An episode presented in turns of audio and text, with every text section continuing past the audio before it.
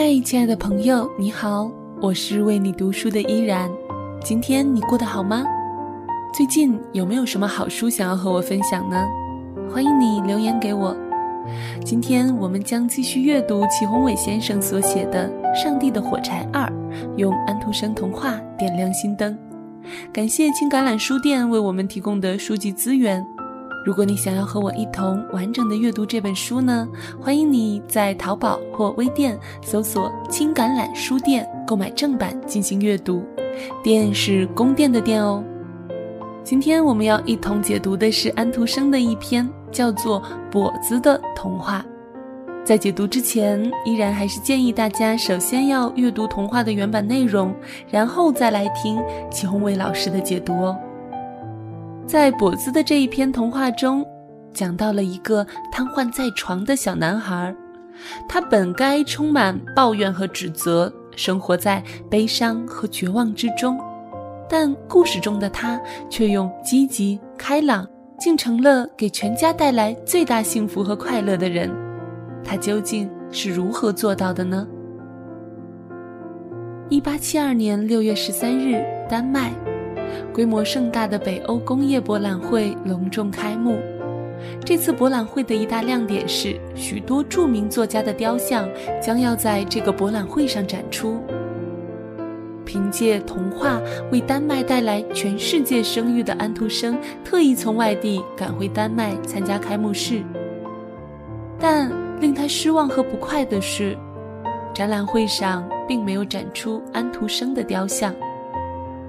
安徒生在七月一日的日记上记下了当时的心境：我感到愤慨、不满和疲惫。不过，在夏日明媚的阳光下，他很快就有了灵感，通过创作不仅转化这种糟糕心情，并将它升华了。一八七二年七月十二到十八日，安徒生写出了这篇名为《跛子》的精彩童话。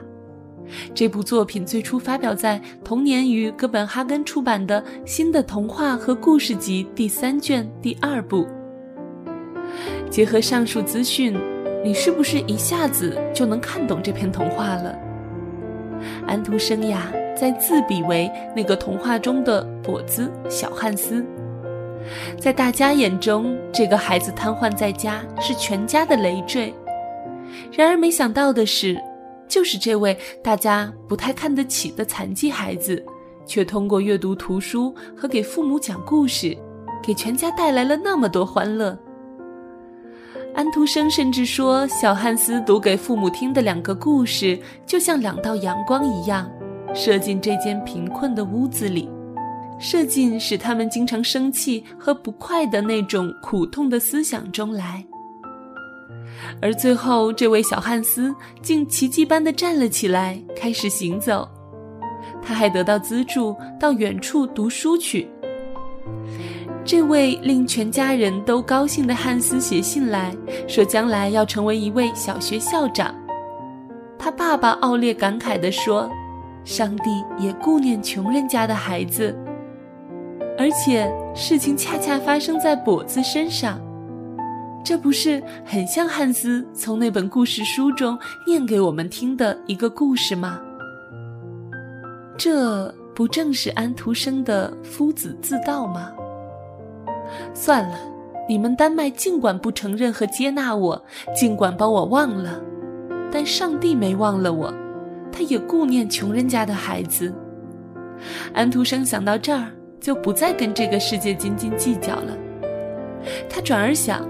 只要他的童话像这篇故事中说的那样，能够帮助到那些最穷苦的人，就像阳光般照进他们的痛苦思想中，他就心满意足了。他不是为了那些达官贵人和不朽名声写作，而是为了千千万万像汉斯一样受苦的孩子，为了像汉斯父母一样受苦的普通民众写的。正是通过这篇童话，本来要人安慰的安徒生，反而成了别人的安慰。这正应了《圣经·哥林多后书》一章四节中，保罗对哥林多人讲的那句话：“我们在一切患难中，他就安慰我们，叫我们能用神所赐的安慰去安慰那遭各样患难的人。这番话对人家安徒生来说，可不只是大道理，而是实际的生命经历。他在各种患难中得到了安慰，就用这样的安慰去安慰那些遭各样患难的人。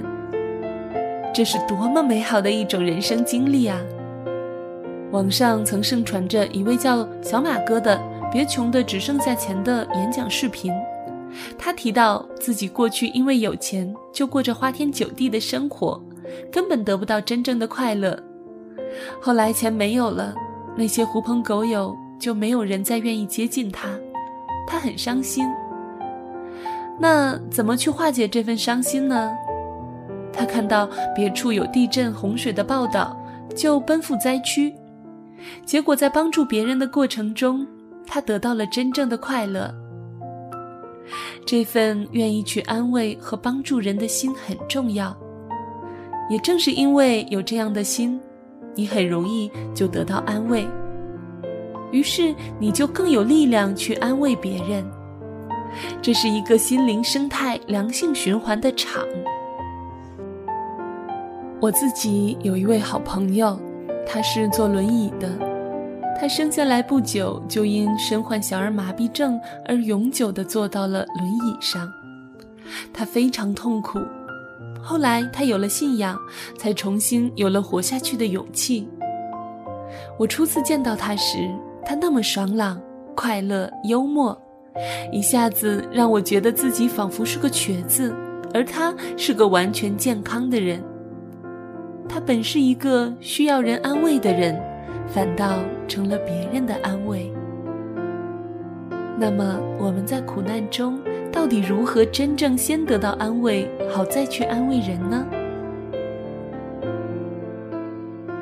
安徒生在童话《跛子》中其实早就告诉我们了：停止抱怨，开始感恩。无论处境多糟，总还没到地狱中。无论条件多差，总还有比你更差的。所以小汉斯自己从不抱怨，也通过故事让爸妈不要抱怨。这篇童话中那两个故事讲得多好啊！香港著名作家杨牧谷得了癌症，他在抗击癌症的过程中写了一本叫《再生情缘》的书，这本书感动了那么多的人。杨木谷说：“得知自己得了癌症的时候，他从不去问为什么是我，反倒因着这场疾病而感激。疾病使他开始看到生命的真相。生命是很脆弱的，死亡是很真实的。面对死亡，人要随时做好离开的准备。但人是多么无知，都不愿意去面对。”癌症是面对死亡、思考人生、重建信仰的好机会。而且因为受苦，人学会与神圣连接，也与他人连接。人的骄傲、狂妄都被去掉，开始重新醒察和反思人生。这本书对我的影响和帮助很大。读这本书的那段时间，我心里其实因着不公正的对待，内心深处有不少抱怨、牢骚和不满。但通过读杨牧谷的书，我开始感激生命中所遭遇的一切，从而也学习把负能量转化成正能量。圣经罗马书也说：“我们晓得万事都互相效力，叫爱神的人得益处。”就是按他旨意被招的人，这是何等给人带来强大正能量的信念啊！人生苦短，哪有那么多时间去抱怨？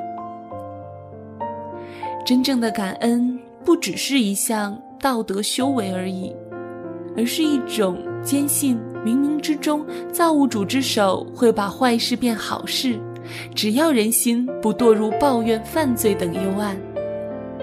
这种期许不是塞翁失马焉知非福的自我安慰，而是相信尽人力听天命的绝妙安排。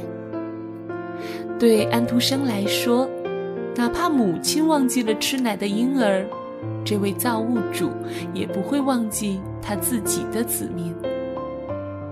这位革性的、明确的指向，才是安徒生提供的安慰之道。跟一般成功励志类心灵麻醉术的根本不同。有不少人看到耶稣背十字架就为他痛哭，耶稣对他们说：“不要为我哭，请为你们自己哭吧。你们看，我如此圣洁无辜，都遭受如此疾苦，你们这些有罪的人，将来在大审判时又往哪里躲呢？”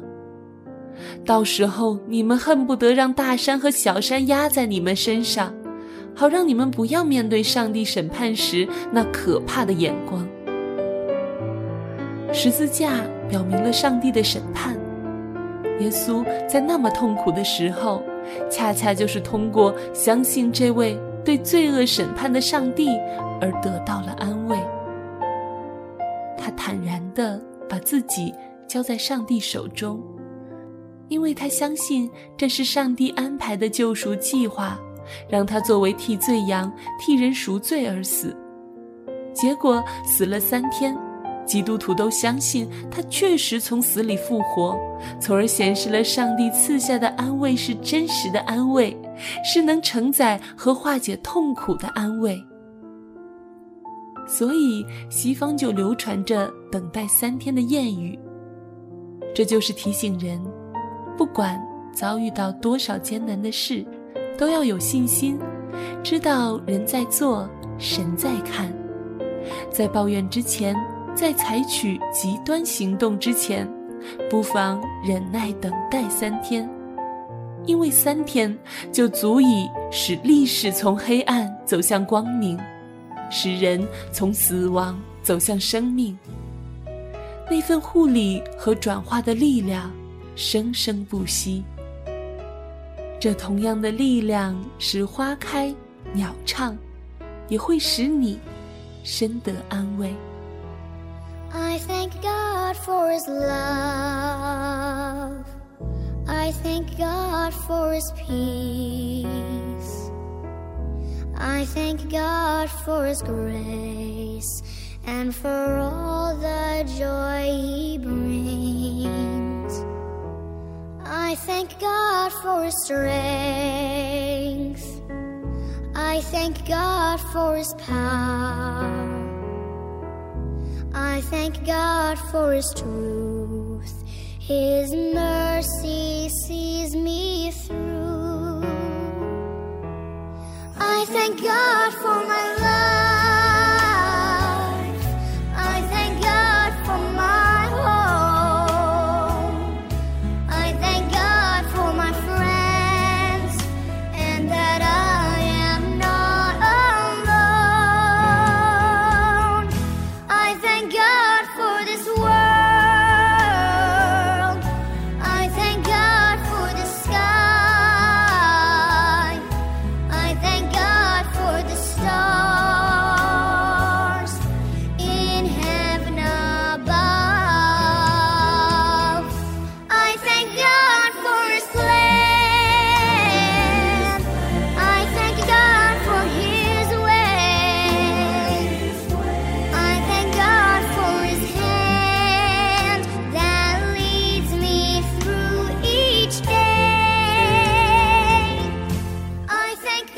今天是《上帝的火柴二》的最后一期节目，我们分享的书籍呢是由情感览书店授权录制的《上帝的火柴二》，作者齐宏伟先生。如果你听完整本书有所收获，欢迎你在节目下方留言。当然，更欢迎你能够购买正版支持作者。